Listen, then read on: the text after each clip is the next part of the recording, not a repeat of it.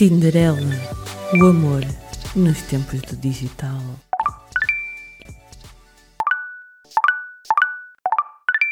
Boa noite, Tinderelas e Tinderalhos deste nosso Porto e Portugal. Bem-vindos de volta à segunda temporada do Tinderela, o amor nos tempos do digital.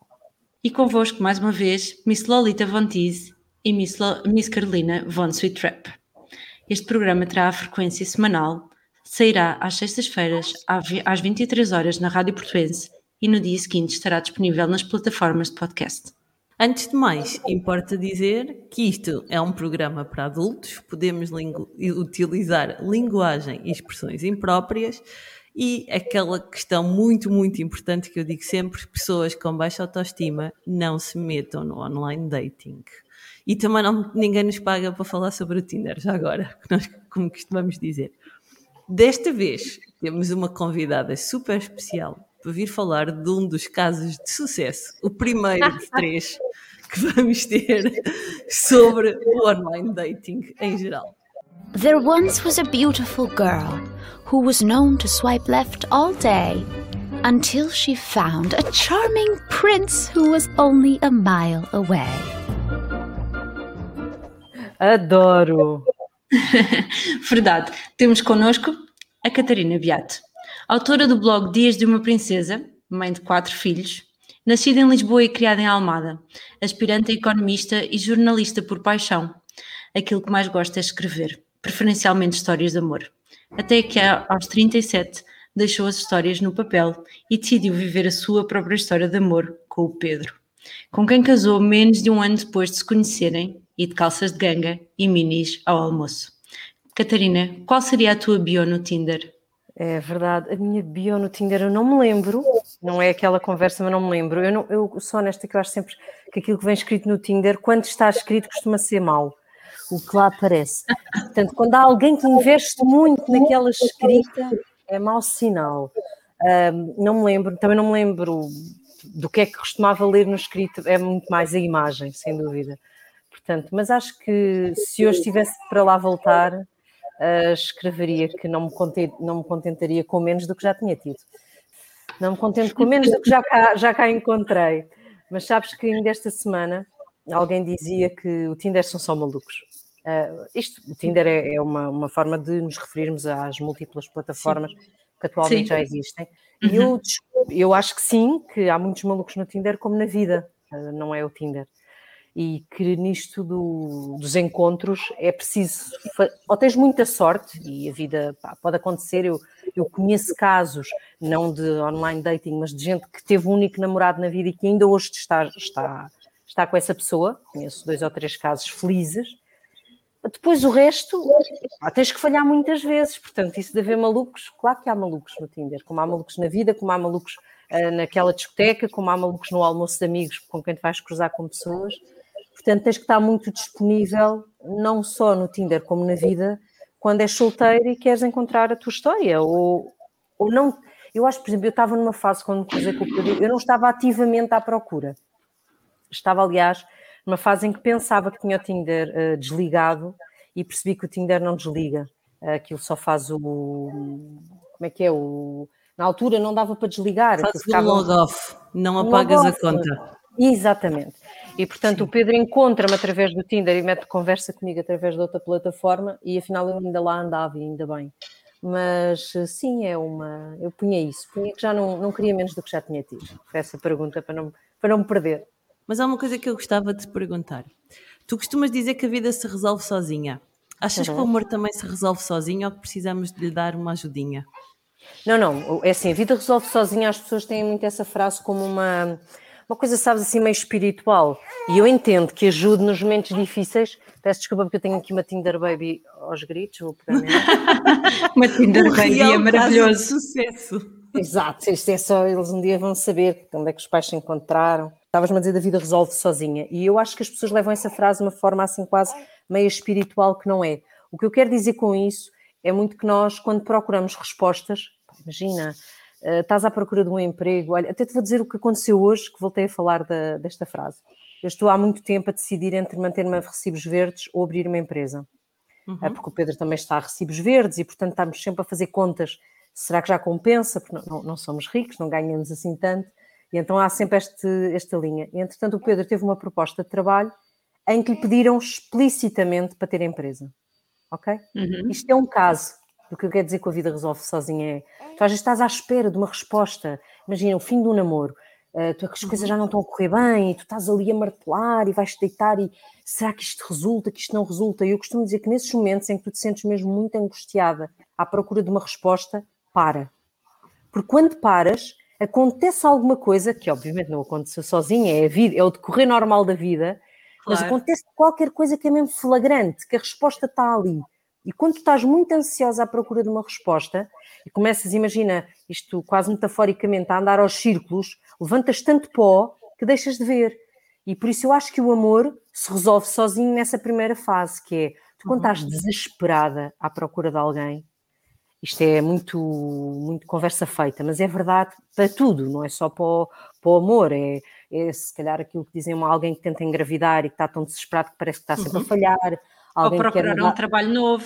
Um emprego novo que parece que ninguém responde, ou a casa, ou olha, pequeninas coisas que tu sabes, quanto mais insistes, claro que não está a acontecer nada de errado, tu é que estás tão ansiosa que parece que as coisas não acontecem no timing certo. Eu acho que no amor se tu estiveres muito ansioso à procura de, não acontece.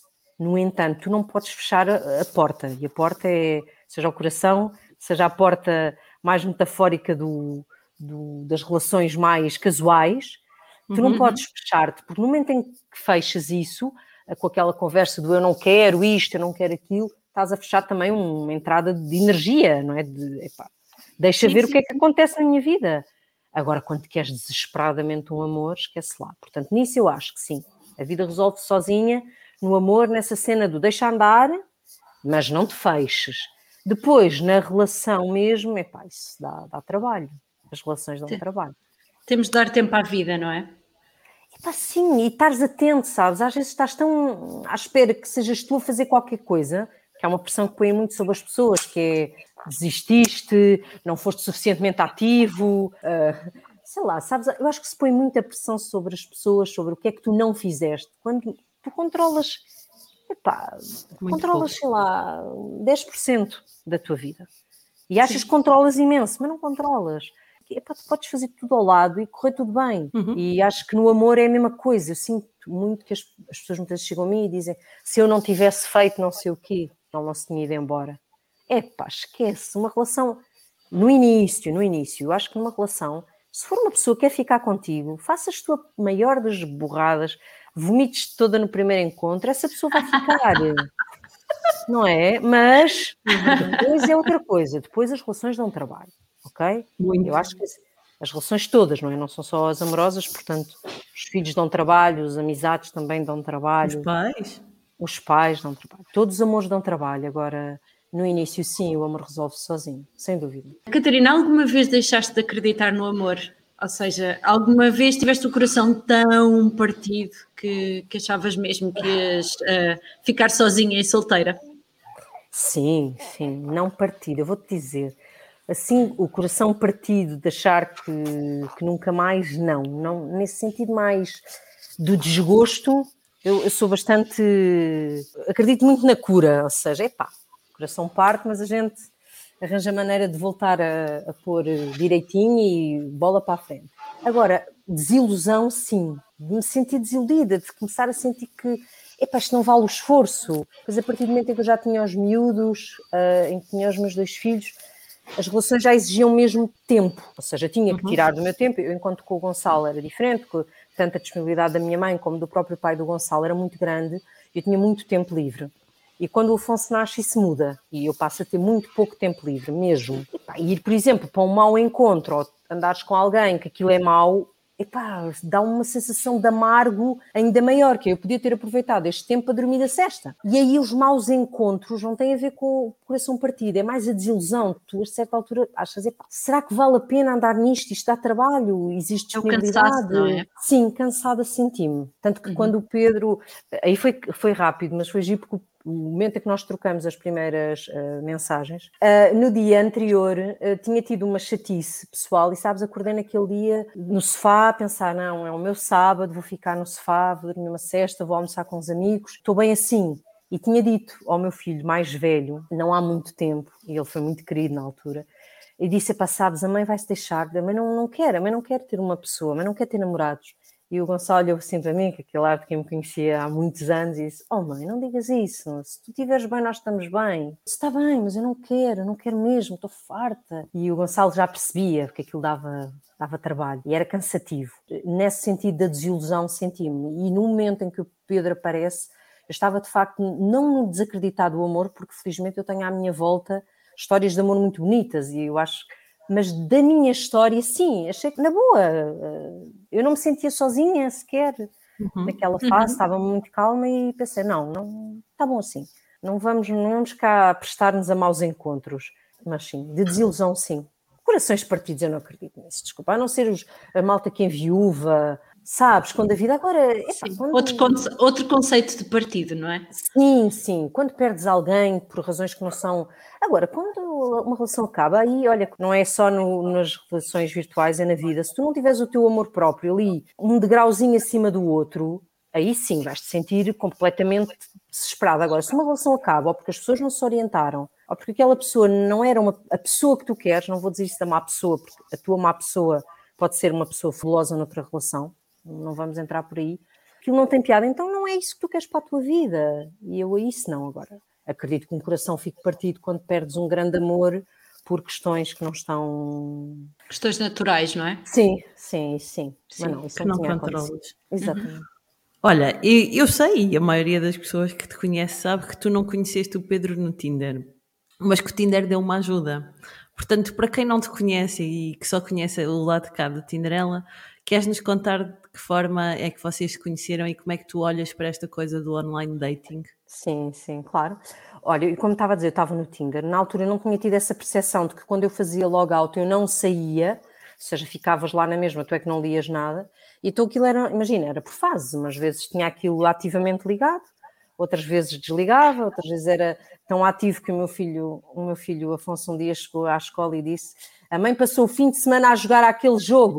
E a educadora disse: Mas que jogo, Afonso, que jogo? É um jogo, ou pões uma cruz ou pões um coração. E eu, ah, um jogo que o Afonso achou que era mais um joguinho que eu tinha. Portanto, imagino, tinha alturas mais ativas, outras em que não ligava nenhuma.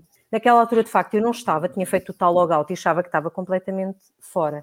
Na altura, estava a trabalhar na SIC uh, semanalmente, na SIC Mulher, num programa, e recebo um pedido de amizade no Facebook e vou ver aquilo que se vê e percebi que era alguém que trabalhava na SIC também. Uhum. A fotografia até era muito má, portanto não me chamou a atenção por isso. Percebia que era alguém da SIC e aceitei de imediato. E quando aceitei, a, a pessoa fala comigo e diz-me em que horário é que eu trabalhava. E eu disse, eu achei, é, pá, é, é engate, mas que tipo, que cena, que frase manhosa, em que horário é que trabalhas? Só que fui vê-lo, porque quando aceitamos amizade eu já pude entrar nas fotografias, ele era de facto, ele está aqui ao meu lado. E ele era de facto muito, muito giro. E eu pensei, bem, vá mesmo que o engate seja manhoso, uma pessoa não está fechada. Limpa a vista, não é? Está fechada para o amor, não está fechada para o resto, deixa lá continuar. Claro. E eu disse, ah, não, eu só lavo uma vez por semana. E ele diz, não, mas eu mudo o horário. Aquilo foi mesmo manhoso, pronto. Mas nós depois, daí, demos um salto, começámos de facto a falar de, de trabalho e começamos a falar de uma forma, engraçada, muito fluida sabes, aquilo largou ali o engate e começámos ali a trocar umas mensagens mesmo sobre a vida no geral. E, e depois, sei lá, em pouquíssimo tempo eu estava-lhe a dizer: vamos nos conhecer, tipo, vem ter comigo. E o Pedro foi ter comigo no próprio dia. Umas horas depois, imagina, nós começámos a falar, deviam ser umas quatro e meia. O Pedro estava a hora, vejam lá. Oh. Estava de serviço. Não, mas não é por romantismo. Ela está a falar comigo e com mais 20. Vocês não sejam ingênuos. Comigo funcionou. Foste tu caíste. Não, vocês não sabem. Há aquele princípio muito engraçado que é as mulheres fazem, imagina, 100 uh, cruzes para um coração e os homens fazem uh, um, uh, 100 corações e de vez em quando lá rejeitam uma. Mas é uma questão de. Não é, não é de que vão com todas, nem elas não vão com ninguém. É uma não. forma quase. É mais esquisito e é engraçado Sim. porque se vocês virem estes programas novos, tipo Mary at First Sight e não sei o quê, percebem que elas são muito mais permeáveis à questão da aparência do que eles. Uhum. Ao contrário do que nós temos a mania de dizer, muito mais. E na altura, depois o Pedro foi ter comigo e eu tinha feito, há relativamente pouco tempo, tinha feito uma lista num exercício de desenvolvimento pessoal, que era uma carta em que eu descrevia minuciosamente o que é que procurava em alguém. Que foi, as pessoas dizem que eu de facto passei a acreditar naquilo, porque aquilo funcionou. Era uma lista muito grande, que eu ainda guardo, e uma das coisas que me incomodava imenso num homem era usar alças. E a Pedro chega, toca à porta, e eu estava de descalça, de, calça, de, fato, de calças de ganga, muito descontraída, e abre e aparece um homem lindíssimo de alças. Não, mas era tolerável, ele era mesmo giro, era tolerável, mas o Pedro não é respeitador, não, é? não tem qualquer tipo de, como é que se diz, abordagem à minha pessoa. Estavam os teus filhos em casa. Vocês não ouvem, os meus filhos estavam em casa. Claro. Estamos a ouvir, estamos. Tão longe. E eu, e eu achei, epa, não, eu não queria que ele me fizesse nada, achas assim um toquezinho, nada de nada. Uhum. E o Pedro foi-se embora e eu pensei, por que raio é que um gay vem ter um sábado à noite com uma miúda, pá? Não é? Tipo, para! Ai, é sério? Mas este gajo não tem mais nada que fazer. Uma amiga, ele queria uma amiga. Ah, porque ele era mesmo giro, não me toca nem com o dedo e veio de alças. Todo o meu lado que eu não sei. Eu tenho os meus preconceitos, mesmo aqueles que eu depois não quero ter. Claro. E eu sei, pá, pá olha, deixa-me. Sem stress, gajo que simpático, que bom ambiente, que uh, foi mesmo fluido. No dia seguinte oh, tinha uma mensagem dele. Sim. Puseste logo na friend zone à partida? Naquele momento, sim. Naquele okay. sábado à noite, sim, porque ele era mesmo giro. E, e na tua depois... cabeça, mesmo gay. Sim, porque a nossa conversa foi mesmo boa, fluida, mas não houve mesmo qualquer tipo de abordagem dele, nem que seja, imagina, um toquezinho, qualquer Sim, coisa. Um, toque. um toquezinho amigável Discreto, no braço. nada. Um indício, de alguma forma, de que seria mais do que só conversa. Sim, e portanto eu fiquei a acreditar que era mesmo só a conversa. No dia seguinte, nós trocámos, ele mandou uma mensagem, obviamente respondi, porque era tudo mesmo muito fácil, e combinámos que ele viria ter a minha casa. E eu aí enchi a casa com as minhas amigas. não é? Já não havia nada a perder, portanto, vamos encher, a imaginar. Casa, vamos encher a casa de amigas, de crianças, porque eu tinha uma. Quem tem muitas saudades da, da minha Lígia, mas nós tínhamos um grupo de amigas que as relações não funcionaram, as relações de onde nasceram filhos, e nós apoiávamos-nos imenso, éramos, éramos e, e somos ainda com a Sílvia, por exemplo, uma comunidade com os nossos filhos.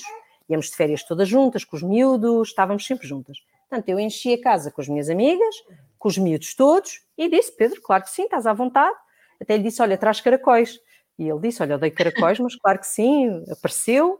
Uh, muito bom ambiente, a minha casa era uma casa muito pequenina, mas que enchíamos sempre ao sábado e ao domingo. E aí o Pedro, quando me encontrou na cozinha sozinha, pronto, uh, encostou-me a uma parede e oh, deu-me um grande ah, beijo de amor. monstro. E depois eu, nós saímos da, da, cozinha e o meu filho Gonçalo olhou para, para, para, nós e disse: Vocês sabem que estão despenteados? E eu sorri, pronto. E, pronto, e foi assim. Uh, nesse dia eu percebi que sim, que nós tínhamos qualquer coisa, só que era tudo demasiado fácil. E o meu. Sabes? A minha cabeça. Eu ia pegar precisamente nisso. Sim. Porque hum, eu, eu acho que tu falas de uma coisa que eu acho que é fundamental, que é o fluido. Mas o fluido é diferente do fácil. Eu acho que numa primeira abordagem o fluido e o fácil confundem-se muito. Sim, e sim, depois sim. acho que se levanta aqui uma questão que é quando passa a ser difícil. Porque todas as relações têm momentos ah, difíceis. Ah, mas lá chegamos, sim, sim. E, e vou-te já dizer, até te posso, o Pedro sabe, que imagina, isto tudo sai de uma forma muito fácil, não é? Nós, eh, depois uhum. eu tenho uma conversa muito séria com o Pedro sobre esta questão de estar muito cansada uh, dos namoros. O Pedro eh, pede-me em casamento, casamos uh, de uma maneira muito bonita, portanto foi. E imagina, nós vamos para nós, nós casámos e, e passado aqui um mês de estarmos casados, conseguimos ir uns dias que nós chamámos a nossa lua de mel, mas vamos uns dias de caravana. Então nós estamos, o Pedro fica adoentado, fomos para ali para a Costa Alentejana, estava muito úmido, estávamos na caravana e o Pedro tem a sua renita alérgica, a morrer, a morrer. E eu pensei, ei, queres ver? Tipo, sabes, género, nada fluido, nada fácil, ele a morrer, eu à espera de uma cena muito wild, uh, vamos pela caravana, uma coisa assim muito estrondosa, e tinha o Pedro deitado a morrer com uma renita alérgica, e eu pensei, é ela, tão. Mas isto agora vai ser assim. Afinal, vim de lua de mel sozinha. Não, e, volta, e, e começar a perceber que as pessoas têm o outro lado, vão ter eh, renite, vão ter, eh, como eu escrevi uma vez, É vamos na ter. saúde e na doença, não é? Exato, e eu não estava preparada para a doença. Esse foi o meu choque, ou seja, foi a minha, o meu embater da, da realidade em que eu, eu estava fascinada com algo que tinha sido tudo tão fácil e de repente, para além de outras coisas, não é? Imagina os primeiros embates depois com os miúdos, porque tínhamos filhos, ou encontrar um equilíbrio. E eu digo-vos que nós casamos a, a 30 de junho e eu, em setembro desse ano, ano passado, um mês, dois meses e meio de termos casado, estava na psicóloga a a outra vez, completamente exaustinada, a dizer à minha psicóloga: ajude-me, porque eu estou em ansiedade extrema. O que é que eu faço? Porque de repente estávamos a partilhar a casa, ah, estás a acertar as coisas. Uhum. E aí, aí eu acho que foi o, o embate do gostamos tanto um do outro, mas isto não vai ser sempre fácil. Uhum. E aí terá sido entre as primeiras vezes que saímos só os dois e depois quando nós nos instalámos mesmo na nossa casa. Os primeiros E o que é tempos. O que é que te fez enfrentar o difícil? Porque eu acho que aqui entra uma questão geracional no sentido de. Eu acho que as histórias da Disney acabam no momento certo, que é casaram e viveram felizes para sempre. Exato. E todos os problemas que existem quando casas estão fora das histórias da Disney, por isso é que é perfeito. Mas agora repare, eu tinha 37 anos. Isto é meio a gozar, meio a sério. Vais perceber. Sim. Tens 37 anos, casaste pela primeira vez, gritaste ao mundo que casaste. Uh, redes sociais incluídas, eu tinha a piada do mesmo que a gente se separe, tu ficas cá em casa e acabou que eu não estou para dizer ao mundo que nos separámos. Uh, isto era uma piada, mas, isto sim piada, mas eu tinha os meus filhos envolvidos, as, as famílias envolvidas, há um momento em que tu em que tu percebes que tu assumiste um compromisso. Sim. Uhum. E há aí uma diferença também porque era o Pedro, atenção, não, não é só porque foi um compromisso, havia qualquer coisa, é porque ele é giro, mas que eu olhava para o Pedro e dizia: Não, calma, não, não é para desistir, é para perceber o que é que se passa. Mas eu, eu confesso, quando nós nos casámos, e eu sei que o Pedro a mesma coisa, houve mesmo, eu não vos sei explicar, não sei se é porque de facto nós éramos solteiros já muito tarde, Uh, nós, o casar foi mesmo uma coisa. uh, Estávamos fartos do namoro e, e nós queríamos mesmo um compromisso. Eu não vos sei explicar Um melhor compromisso. isto. Nós tínhamos um compromisso que nos Naquela fase da impedia, vida foi o que vos pareceu mais. Era aquilo que vocês precisavam. era o que nós queríamos. Eu não precisava na altura de todo, portanto, que aquilo me deu uma trabalheira. Eu estava numa fase, imagina, a minha vida era mesmo fluida com os meus filhos. A questão é que nós, quando assumimos o casar, eu acho que os dois tínhamos muita coisa do vamos, vamos trabalhar para que isto funcione. Por isso é que eu digo muitas vezes, eu, a minha vida é muito mais feliz hoje do que era nos meses depois de me ter casado com o Pedro. Quer dizer, nós hoje, imagina, até o nascimento desta filha é tudo tão mais fácil do que foi na primeira. Uh, os embates agora que a vida nos dá, nós conhecemos, já, já somos amigos, não éramos, não é? Quando nos conhecemos. Éramos, uh, estávamos apaixonados, mas não éramos amigos, não tínhamos, não sabíamos ainda o que é que o outro queria dizer quando não diz. Eu já conheço os defeitos do Pedro e por muito que me continue a enervar, eu já respiro fundo porque sei o que é que. Olha, sei, à partida sei que isto me vai enervar e a mesma coisa do Pedro para mim.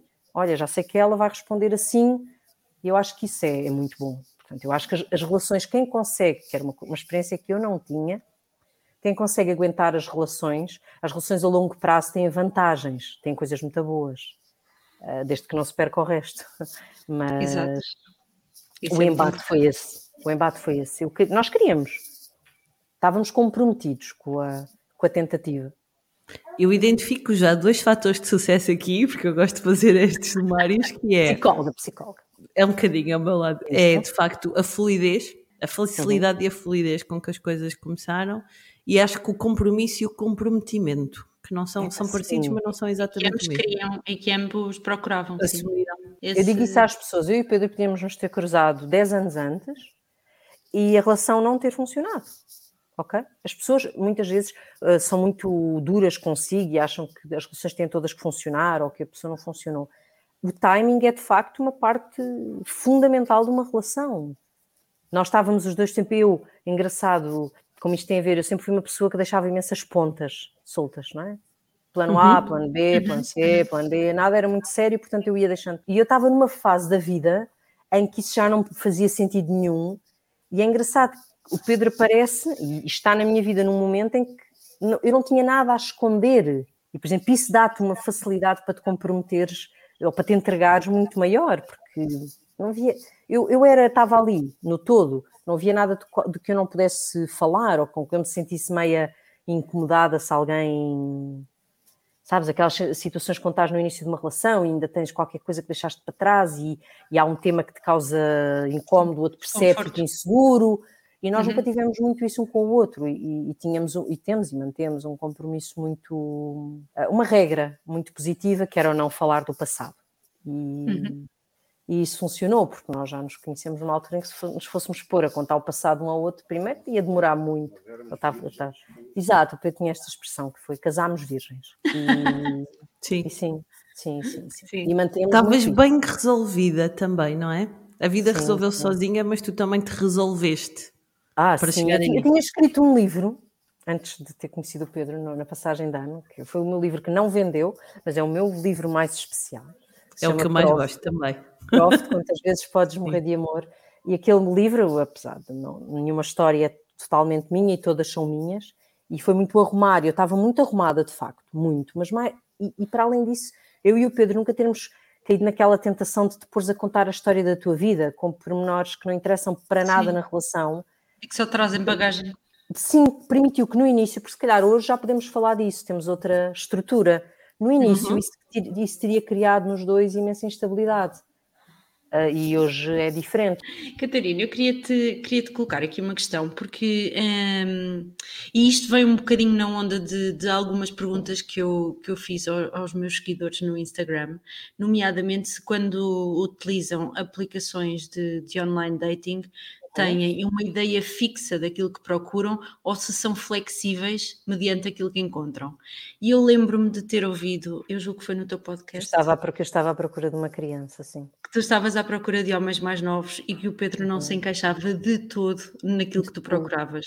Pronto, nós não nos poderíamos ter cruzado no Tinder, mesmo que tivesse, eu estivesse ativa por na altura com aquela, que fazia aquela restrição, não é, de idade. Sim, e sim. eu tinha posto os meus filtros. Eu não estava, ou seja, eu estava muito não à procura de uma relação estável, de namoro, estava muito no, olha, é o que é. Mas, de facto, nós não nos teríamos. Eu não, eu vou-te dizer, eu, eu acho que tens duas, dois tipos, atrás muitos tipos de pessoas que estão no online dating, mas eu acho que há dois tipos muito. Há quem procure uma relação e há quem procure encontros. Eh, eu odeio uhum. aquela coisa do. pode ser sexual ou não, depende, não é? Há quem veja no, Uh, pode ser alguém que o único intuito é mesmo um encontro sexual, pode ser que a pessoa quer mesmo só ter um encontro e depois não, não, não pretende que ele se. Matar em solidão. Sim, aquele momento, olha, até, até um café, não quer dizer que vá, vá parar à cama. Uh, é, é, engraçado porque no estrangeiro uh, há muitos países em que esta questão do café é muito mais usual do que cá. Cá há muita uhum. questão logo do encontro ser sexo puro e duro. E, e, portanto, eu acho que tens esses dois lados. E, e, quem vai à procura de um, de um amor já tem muito de muito fechado, e quem está só para o que está acaba por estar mais flexível e pode vir a encontrar. Eu conheço, não é só um, conheço casos de pessoas que se encontraram para uma noite e que ainda hoje estão juntos, ok? Eu, eu estava muito flexível, eu acho que quanto mais flexível estás, mais oportunidade vais dando. Agora, tu tens que saber o que é que queres de uma relação, para ir deitando logo fora aquilo que não interessar. Porque Sim. há coisas que também não vale a pena estás a bater no ceguinho, não é? De, ah, não, mas, mas eu vou insistir porque preciso. Não é? Por exemplo, essa tua limitação de idade, ou seja, tu procuravas alguém mais novo, Uhum. Essa tua limitação de idade, tu nunca encontrarias o Pedro no Tinder, por exemplo. E isso para ti era, era completamente estanque? Ou seja, tu não querias alguém mais velho, alguém da idade do Pedro, na tua cabeça? Não, para mim a probabilidade, a probabilidade de encontrar alguém com uma bagagem muito dura que não me apetecia era muito maior se a idade fosse mais uh, avançada. Claro que depois a vida presenteou-me uma bagagem pesada e um homem mais velho que eu e é vida, não há problema nenhum. Mas o que eu procurava de forma ativa era alguma coisa muito leve, por isso é que não Fui. tinha é assim, fácil, eh, fácil, nem era, era, Eu queria algo mesmo descomprometida, no, não é no mau sentido, era para o que era o que aqui. Tá? Eu ouvi, por isso é que me comecei a rir. Não, era mais, sabes, não havia grandes complicações. Os miúdos nisso, mesmo que fosse para o tal café, eles são mais honestos. Isto é um, generalizar, claro, tem as exceções. Uhum. Portanto, não. Mas acho que as pessoas. Mas também não vais pôr dos 0 aos 100. Zero, não, que horror. Dos 18 aos 100. não é? Coisas, aberta tudo, aberta tudo, mas calma. Podes ter o- aquela ideia. E aquilo é um Claro que sim. jogo. O online dating tem um lado de jogo giro, que é se podes usar os filtros, convém ir mudando. Já agora, não é? Se não estás sempre a bater nos mesmos, é como ver casas. Se não É mudares, as- se não mudares ali alguma coisa, aparecem sempre as mesmas. É como ver casas é a melhor metáfora de sempre.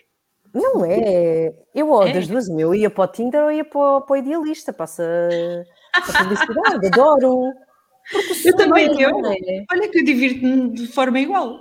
Eu também, porque há uma agenda de uma cena meio de sonho em que tu achas que se encontrares a casa ou a pessoa ideal, tudo muda. Uhum. É. Eu, eu- olha, eu vou desistir hoje do Tinder e vou começar a procurar casa. Vais para o imóvel virtual. É se isso, calhar não sabes, mas vais-te cruzar com um comercial da área imobiliária e, e é aí que está o teu Ui, é o amor da tua vida, olha, nunca se sabe.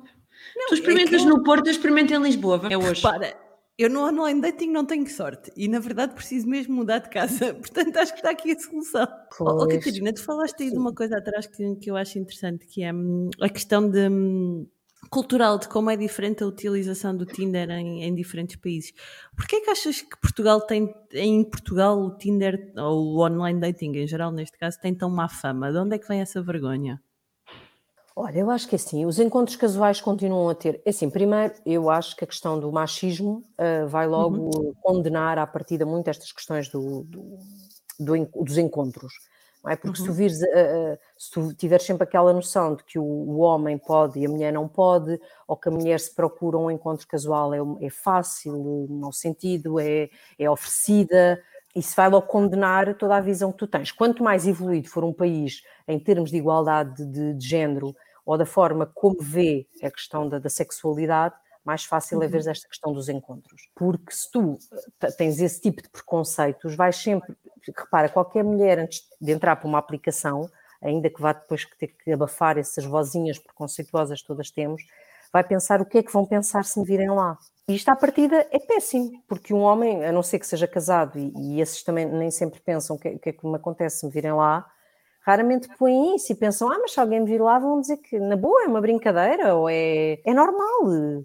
Ou, por exemplo, é a mesma coisa da tal ideia do homem que sai sozinho à noite e a mulher não sai sozinha. E enquanto fores um país em que isso se sente, Uhum. vais ser um país que vê sempre, vais ser sempre uma mentalidade que vê os encontros como algo estranho. Isso tu tens que abrir o jogo, tens que mostrar que eu acho que para mim foi muito importante desde o início, porque eu e o Pedro concordávamos em assumir onde nos tínhamos conhecido e de que forma nos tínhamos conhecido, até Uhum. para quebrar alguns destes preconceitos, porque vais ter que continuar a ter uma data de malta que se conheceu online, a inventar que se conheceu em casa de amigos.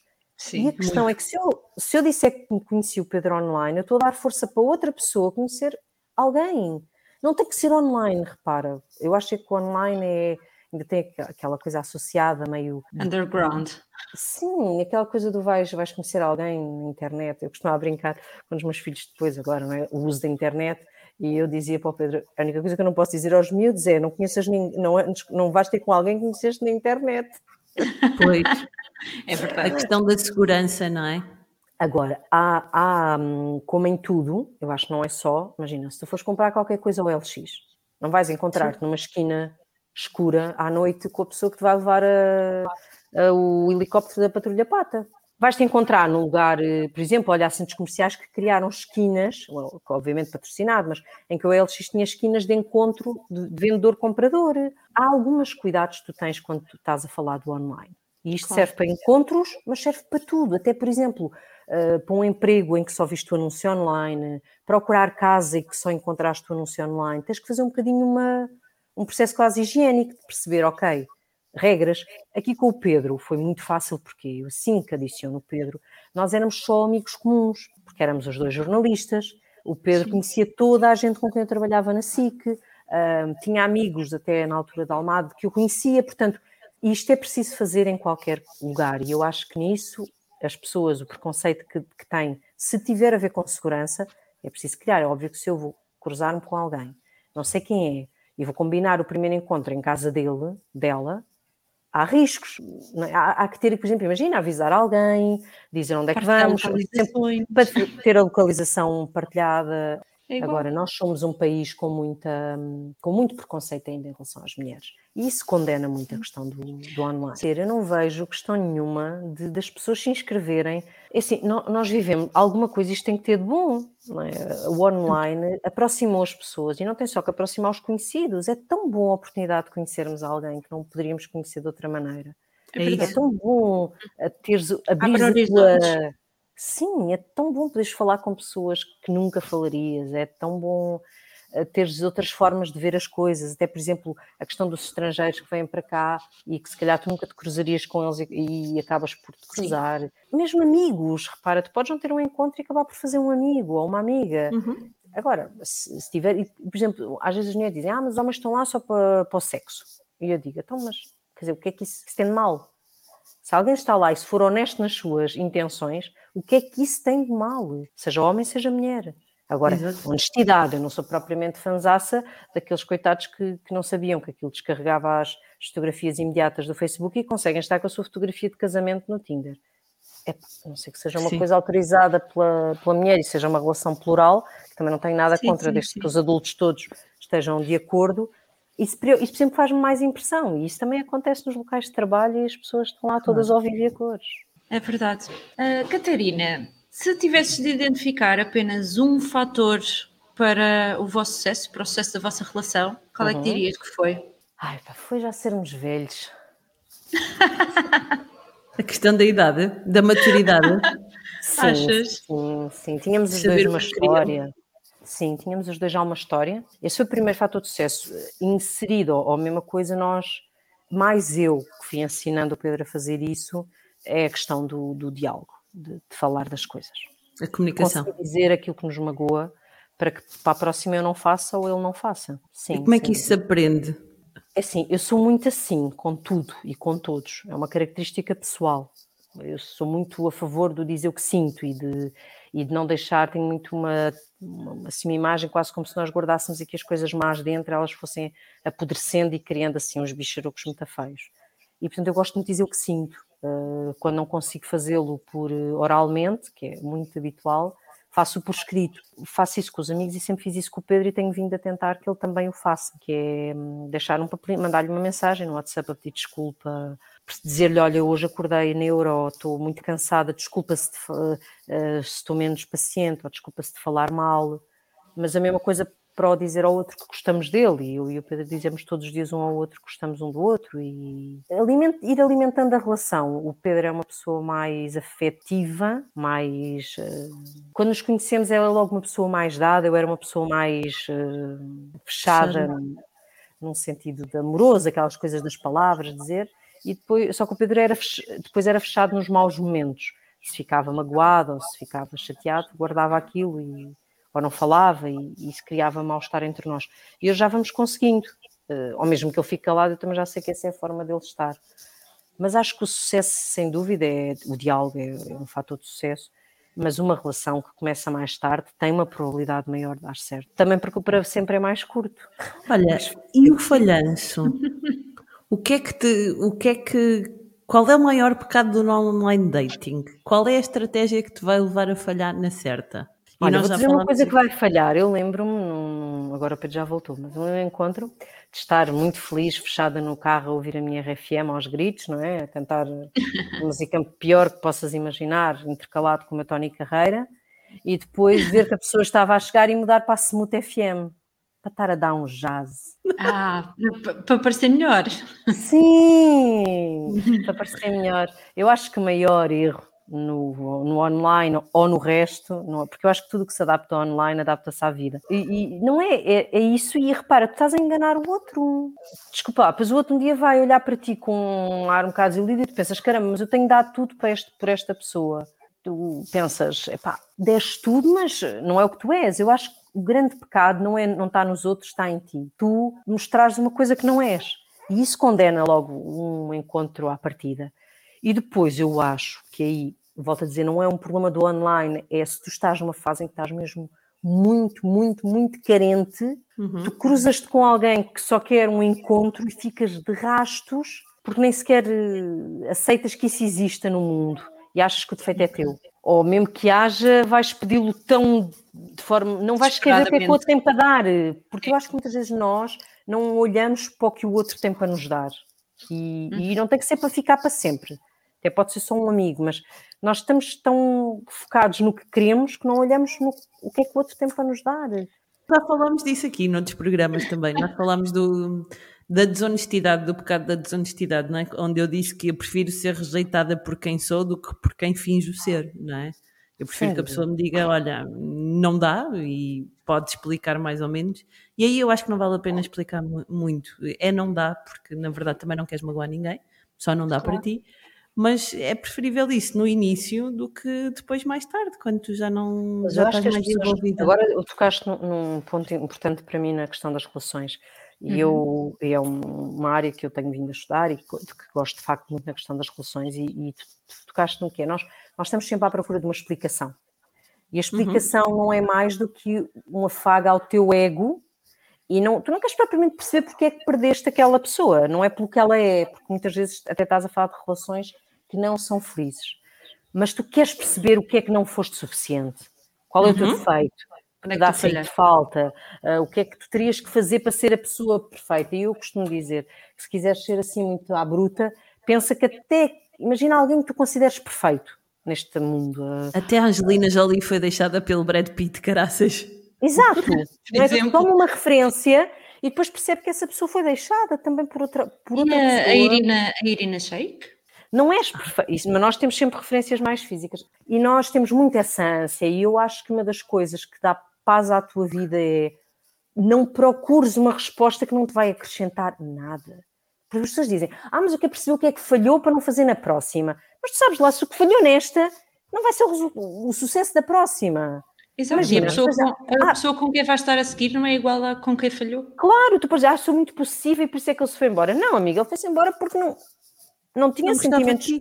Não gostava de ti, como tu queres, como a pessoa quer ser gostada, até podia gostar de ti como amiga e não te queria como namorada. Agora, é porque sou possível, está bem, quem te diz que não vais conhecer alguém que adora uma relação muito mais uh, possível, em que eles estão sempre juntos, ou tu dizes, ah, sou muito desligada, e depois até descobres a felicidade ao lado de alguém que te respeita exatamente desligada como tu és.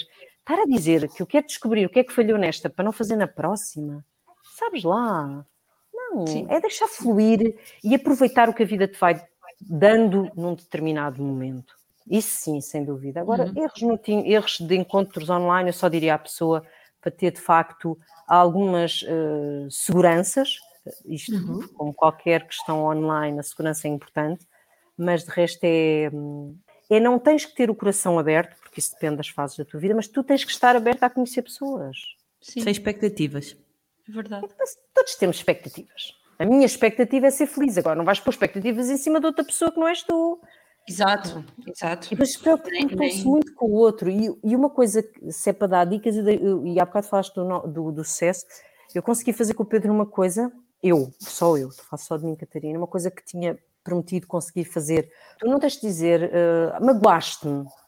O outro pode não ter tido culpa nenhuma, porque a gente normalmente diz, olha, eu senti-me magoada. Eu não Sim. gostei do que tu disseste. Eu, eu, eu, eu. Focar muito no eu. E, portanto, isso ajuda tanto no que tu procuras como quando acabas uma relação. Eh, se o outro acabou a relação contigo, o que é que, que, é que tu perdeste de facto? E as pessoas ficam muito paradas nos fins das relações. É impressionante. Sim, é verdade. Nem toda a gente faz o luto da mesma maneira e. Mas os lutos, mas as pessoas têm direito a fazer lutos, mas do que é que estão a fazer esse luto? Faz-me alguma impressão, as pessoas que ficam muito tempo, muito tempo paradas. Um, a chorar por relações em que nem sequer eram felizes. Mas pronto. Sobre filhos, achas que o facto de trazeres filhos para uma, para uma nova relação é uma bagagem mais pesada ou um impedimento para essa nova relação, para estabelecer uma nova relação? Ou pelo contrário, achas que te torna mais sábia e mais capaz de cuidar, mais, mais cuidadora e, e é comprovadamente és mais capaz. De... Eu acho que teres filhos, ter filhos não te não, não será podes não ter filhos e seres muito sábia e teres feito um trabalho de desenvolvimento pessoal brutal uhum. e teres 40 filhos e seres totalmente imatura. Isso, ponto. Se os filhos são uma grande bagagem, são pesadíssima e é preciso estar consciente disso. seja, se vais achar que o mundo é uma. Que os filhos são borboletas saltitantes que fazem cocós em formas de gomas e que é tudo lindo, e que o outro vai acolhê-los e dar-lhes as mãos e levá-los a comer pipocas ao zoo, e tu vais amar os teus os filhos dos outros como se fossem teus, treta, vais estar permanentemente frustrada, dói imenso. Os filhos, os filhos são uma bagagem pesada e difícil. E se nós estivermos conscientes disso, e se conseguirmos dizer ao outro o que estamos a sentir, vamos conseguir ter uma relação, senão a, a relação estará uh, partida logo de início, porque repara, o, o Pedro, por muito bo, bom que tenha sempre sido para os meus filhos, quando o Pedro diz qualquer coisa aos meus filhos, Pedro, eu ficava louca, louca. Eu sou assim com toda a gente, ok? Qualquer pessoa que critique os meus filhos, eu fico fora de mim, louca. Até podem estar a dizer uma verdade, não me interessa, eles são perfeitos, a única pessoa que os pode criticar sou eu. Exato. E quando eu comecei a sentir que ficava mesmo magoada, mas uma coisa mesmo, às vezes até meio irracional, o ter conseguido dizer ao Pedro, olha, eu sei, quando não me leves a mal, mas quando tu falas assim, eu fico fora de mim. E o Pedro brinca, hoje já consegue, diz qualquer coisa, vai chamar e diz, pronto, lá vem, mãe Lioa. Hoje já percebeu que eu sou assim com todos, ok? com os meus, com os que são nossos. Eu sou assim, ninguém pode tocar nos meus bebés. Mas todos somos um bocadinho assim, e a ilusão de que, eu não digo que passado uns anos, eu não tenho praticamente a certeza que o Pedro gosta do Afonso como se fosse dele, uhum. mas isso foi um caminho, ok? Claro. Tem anos. Claro. Tu não podes querer que alguém entre na tua vida que esteja a assistir a uma birra do teu filho que sinta o mesmo que tu sentes. É impossível. vai odiar aquela birra, vai ficar cheio de dor de cabeça, vai. Não sei, as pessoas não. E depois, e depois assim, o meter os filhos, logo, se um filho já é um peso normal numa relação, quando é nosso, quando tu queres, por exemplo, achas logo, ah, vamos cá pôr os putos em todos os encontros, porque é bonito, é assim, uma coisa, uma ideia meio romântica, quando temos filhos, porque os nossos filhos são lindos Pá, aquilo é pesado, repara, pode, pode de facto estragar, tens que ter tempo Sim. a dois. Se tens de ter tempo a dois, quando tens um filho, tomara quando os filhos não são dos dois. Achas que essa bagagem de trazer filhos para uma relação é desigual quando falamos de homens ou de mulheres? Ou seja, quando é a mulher que tem filhos ou quando Só é o homem que tem Não, é desigual pela questão da partilha, do tempo de partilha. Não acho que seja desigual em sentimentos. Eu conheço okay. pais que são uh, verdadeiros horrores para as namoradas e dizem: Tu não falas assim com a minha filha, atenção. Uh, uhum. Portanto, há homens e mulheres. A questão que é desigual é porque tu tens a, a esmagadora dos miúdos ainda fica em guarda maioritariamente da mãe e, portanto, a mãe fica condenada por falta de tempo muito mais limitada. Eu, pronto, olha, uhum. estava a dizer, eu quando tive o Afonso, Uh, o Gonçalo ia fins de semana, o Afonso não ia, portanto eu tinha o Afonso a tempo inteiro. Como é que geres isso? Entendes? Não tens tempo, portanto, nisso sim. Agora, acho que é uma, é, é uma bagagem mais pesada nesse sentido, porque muito, muito do que se fala, eu tenho o meu primeiro episódio do meu podcast foi com o professor José Gameiro e ele fala uhum. muito disso. Eu ouvi. Uh, de facto, ele fala, ele fala de uma questão que eu hoje não acho que aconteça já em termos geracionais, que era o homem que, ao formar uma nova família, largava totalmente a outra. Portanto, de facto, exatamente. Portanto, a mulher trazia sempre essa bagagem, o homem acabava por uh, largar essa bagagem em nome de uma nova família. Divorciava-se da família toda. Sim, sim. Isso acontece, é óbvio. Mas também eu acho que não é tão fácil manteres uma relação quando só vês um filho de 15 em 15 dias. Portanto, é mais fácil divorciar-te dessa relação ou, ou deixá-la de lado para investires totalmente numa nova relação. Eu não consigo condenar isso assim de uma forma linear acho sem dúvida que o nosso peso é mais é maior porque nós ainda ficamos muito mais tempo com os filhos. Agora, eu acho que há tantos tabus nesta questão dos filhos que de facto há muita relação a levar muito pontapé por causa dos miúdos, porque okay. é tabu. Para terminarmos, nós falámos um bocadinho do luto, do, uhum. do final de uma relação e do luto de uma relação. Como é que se faz esse luto e principalmente como é que não se apresentam faturas dessas relações passadas à pessoa que chega? Tu vais sempre apresentar faturas, porque há coisas que ficam cá, ok? Tu és o resultado, o somatório de tudo o que foste vivendo ao longo da tua vida, não é? Eu, para, se eu passei por uma situação, imagina, de violência numa relação, vamos agora tornando um, um bocadinho só menos pesado, uma relação até pode ser uma questão de violência psicológica, por exemplo, gritos. Se eu vivi uma relação em que existiam gritos, uh, eu estou numa nova relação, essa pessoa levanta um bocadinho a voz e vai-me parecer que ela está a gritar. Portanto, essa fatura é. Uhum. Não podemos fazer nada, não é? Nós somos o que somos, somos um resultado, somos um somatório e não temos que achar que isso é mau, porque nós não somos, está a boa rasa, senão era.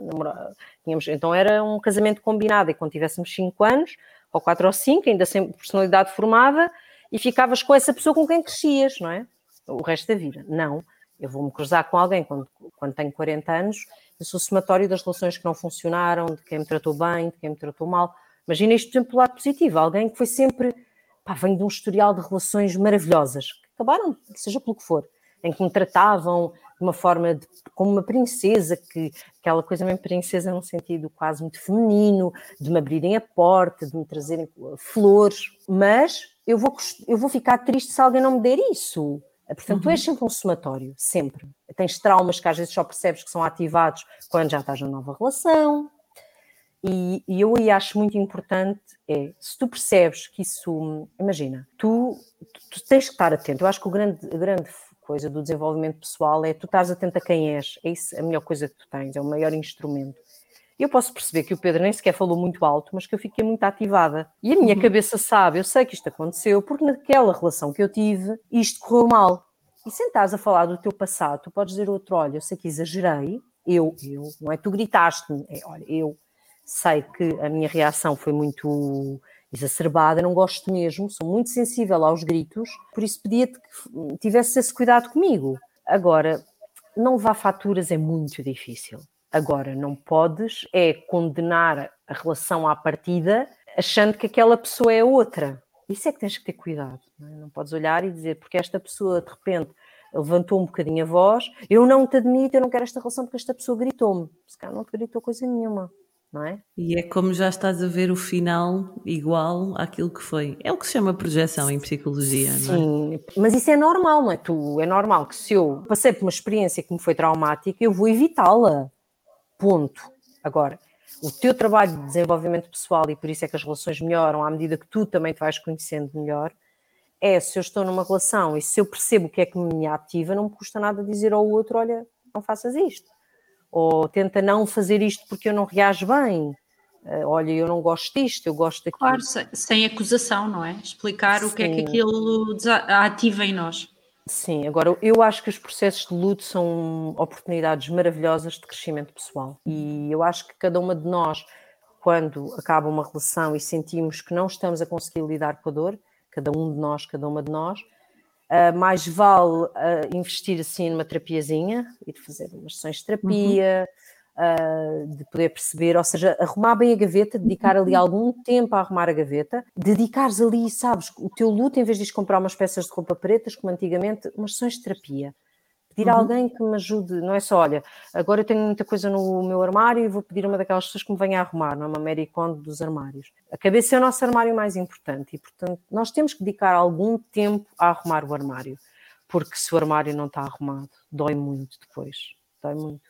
As gavetas têm que estar mais ou menos arrumadas. Não vão estar sempre arrumadas, mas é preciso lhe dar um jeitinho. Eu acho que o luto, o luto é mais fácil quando nós assumimos. Está a doer, ajuda-me. E pedir ajuda para o que está a doer. Sim. Claro que depois, se quiseres, se quiseres, por exemplo, passar uma fase em que só queres ter uh, dates para. Ou se diz, ah, mas eu quero já outra pessoa para me tapar. Não tem mal, até podes decidir ter 20 mil pessoas só para te curar a dor, mas ao mesmo tempo que estás a fazer isso, até podes ir para o Tinder a correr, não é? A relação acabou mesmo agora e eu acabei de instalar o meu Tinder, mas uhum. vai assim arrumar o resto enquanto tens os teus encontros no Tinder. Sim. Era aquilo que nós dizíamos no segundo programa dos fatores de sucesso, do fazer terapia. Era o meu primeiro uh -huh. conselho. Sim, uh -huh. sim. Eu, aliás, eu se puder dizer, dizer isto em todos os episódios, eu vou dizer: se toda a gente fizesse terapia pelo menos uma vez na vida, o mundo era um lugar melhor. Eu também acredito muito nisso. É verdade. Uma terapia e um Tinder começam, começam por ter as duas. Malta, vá, vá, não fechar o canal, é arrumar o canal e não fechar o canal. Olha, obrigada por ter estado aqui não. connosco a partilhar a tua história e a tua experiência e aquilo que tu vês como, como os fatores de sucesso ou de falhança e aquilo que, que na tua experiência funcionou. Acima de tudo é isso e obrigada por esta disponibilidade também. Não, obrigada eu e continuem porque isto também é serviço público. Quebrar preconceito. obrigada. Obrigada, obrigada. Se gostaram deste programa, sigam-nos. Ouçam-nos todas as sextas-feiras às 23 horas na Rádio Portuense. Sigam-nos no Facebook e Instagram, Tinderela do Porto. Não se esqueçam, Tinderela com dois L's e nas plataformas de podcasts. Ajudem-nos a crescer e sugiram, sugiram este podcast aos vossos amigos e amigas que estão no online dating. Por que não?